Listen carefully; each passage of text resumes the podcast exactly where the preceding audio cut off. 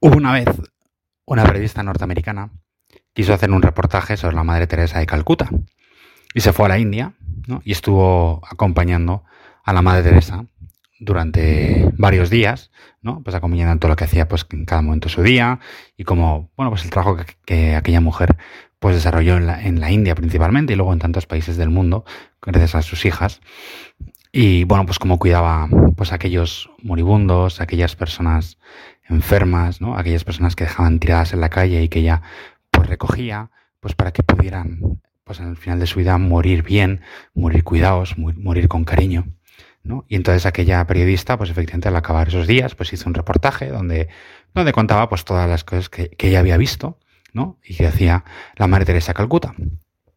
Y pues al final de esos días, efectivamente tuvo, estuvo hablando un rato con, con la Madre Teresa de Calcuta y le dijo, Madre, yo todo lo que usted hace no lo haría ni por un millón de dólares. O sea, aunque porque me pagaran una cantidad inmensa de dinero, es que no haría lo que usted hace. Y entonces la madre Teresa de Calcuta cuentan que la miró y yo creo que con una sonrisa le dijo, yo tampoco, ¿no? Yo tampoco haría todo lo que hago por un millón de dólares. Aquella periodista que yo pues le, le sorprendió y la madre Teresa de Calcuta le dijo, yo esto lo hago por Jesús. Efectivamente, la Madre Teresa de Calcuta, pues toda la labor que hacía, todas las cosas que hacía, las hacía porque creía en Dios.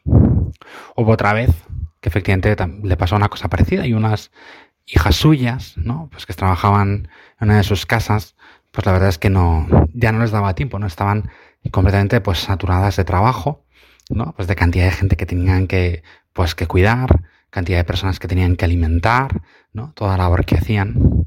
Y entonces le dijeron a la Madre Teresa de Calcuta que apenas les llegaba para rezar y, entonces estaban tan, tan saturadas, ¿no? Y no llegaban a veces a atender a tanta gente que le pidieron reducir el tiempo de la adoración, ¿no? Porque las, las hijas de la Madre Teresa de Calcuta pues le dedican todos los días pues un rato de adoración, ¿no? Se ponen delante del Santísimo y lo adoran en silencio.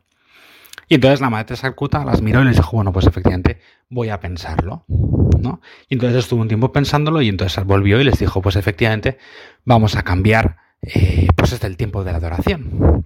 Y en vez de pues adorar al Señor pues media hora, vamos a adorar todos los días al Señor una hora de oración, ¿no? Vamos a incrementar el tiempo de la adoración. Visto con ojos humanos, esta respuesta a la madre de Sarcuta es un poco locura, ¿no? Dice, bueno, pero si efectivamente si lo que no tienes es tiempo, pues precisamente para atender a tanta gente, ¿no? ¿Cómo es que quitas, o sea, cómo es que amplías el tiempo de adoración? Y la madre Teresa de Calcuta, pues lo respondía muy fácil, decía, si nosotras queremos atender a esa gente, y ser capaces de ver en esas personas a Dios, pues tenemos que incrementar nuestro tiempo de oración. Tenemos que tratar a Dios directamente para luego poderlo ver en esas personas, ¿no? Porque efectivamente la Madre Teresa de Calcuta, pues en aquellos moribundos, en aquellos enfermos, pues era capaz de ver a Dios. ¿Y esto qué tiene que ver contigo y conmigo? Y con una meditación que versa sobre la vida de fe. Pues que la fe en el fondo efectivamente no es algo que nos tenga que llevar pues a rezar el credo, ¿no? O la fe que nos lleva a llevar pues un, pues, un crucifijo colgado en el cuello, ¿no? O, una medalla de la Virgen, ¿no? Muchos llamamos la escapularia del Carmen, colgado en, la, pues, en el cuello o, en la muñeca, ¿no? O llevar distintivos, ¿no? O ir a misa el domingo y rezar el credo, ¿no? Sí, sí, yo creo en Dios Todopoderoso que ha dado el cielo y de la tierra, ¿no? Creo en la Santísima Trinidad. Pues la fe no es algo teórico, la fe no es algo que se reduzca a una cosa intelectual, sino que la fe nos tiene que llevar necesariamente a una cosa práctica, porque si no, la fe efectivamente está muerta, ¿no? No puede haber una fe por un lado y unas obras por otra, sino que tiene que estar unida, ¿no? Nuestras obras deben estar influidas por la fe. Por eso la Madre Teresa de Calcuta les decía, pues a aquellas mujeres, ¿no? Que tenían que dedicar más tiempo a la adoración. Por eso también en tu vida y en la mía, a veces tenemos que vernos. Efectivamente, la fe que tenemos, la fe que profesamos, nos lleva a comportarnos como lo que somos, como hijos de Dios, como cristianos. ¿no? Porque efectivamente la fe pues me tiene que implicar y me tiene que implicar pues en cómo me comporto en mi casa. Por ejemplo, ¿no? a Maestro también le preguntan, ¿y qué podemos hacer nosotros? ¿no? Las familias cristianas a veces le preguntaban, ¿y nosotros qué podemos hacer? ¿no? Y dicen, pues vayan a su casa, llamen a su familia. La primera virtud que tenemos que ir los cristianos, que va unida con la fe, es la caridad. ¿no? Y tantas veces, efectivamente, los cristianos pues nos echan un poco en cara esto, ¿no? Oiga, pues vaya menos a misa y, cuide mejor a su familia, o cuide mejor a sus padres, o cuide mejor a sus hijos, o cuidemos nosotros mejor a nuestros padres, cuidemos mejor a nuestros hermanos, cuidemos eh, nuestro estudio, porque tenemos que ser buenos estudiantes.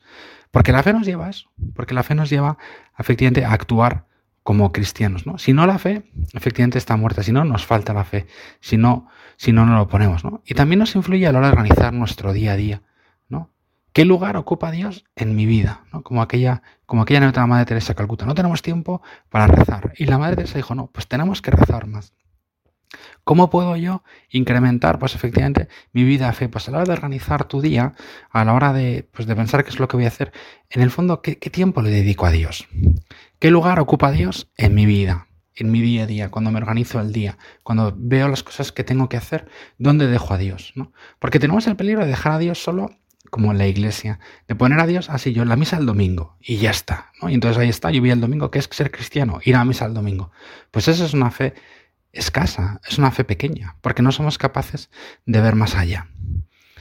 Pues vamos a incrementar tú y yo nuestra fe, nuestra vida de fe. Y vamos a pedirle pues la ayuda a la Virgen, ¿no? Ella es ejemplo de, fe, ¿no? Su, prima cuando viene a verle le dice, viene dentro de tú que has creído, ¿no? Porque la, la Virgen es modelo de fe.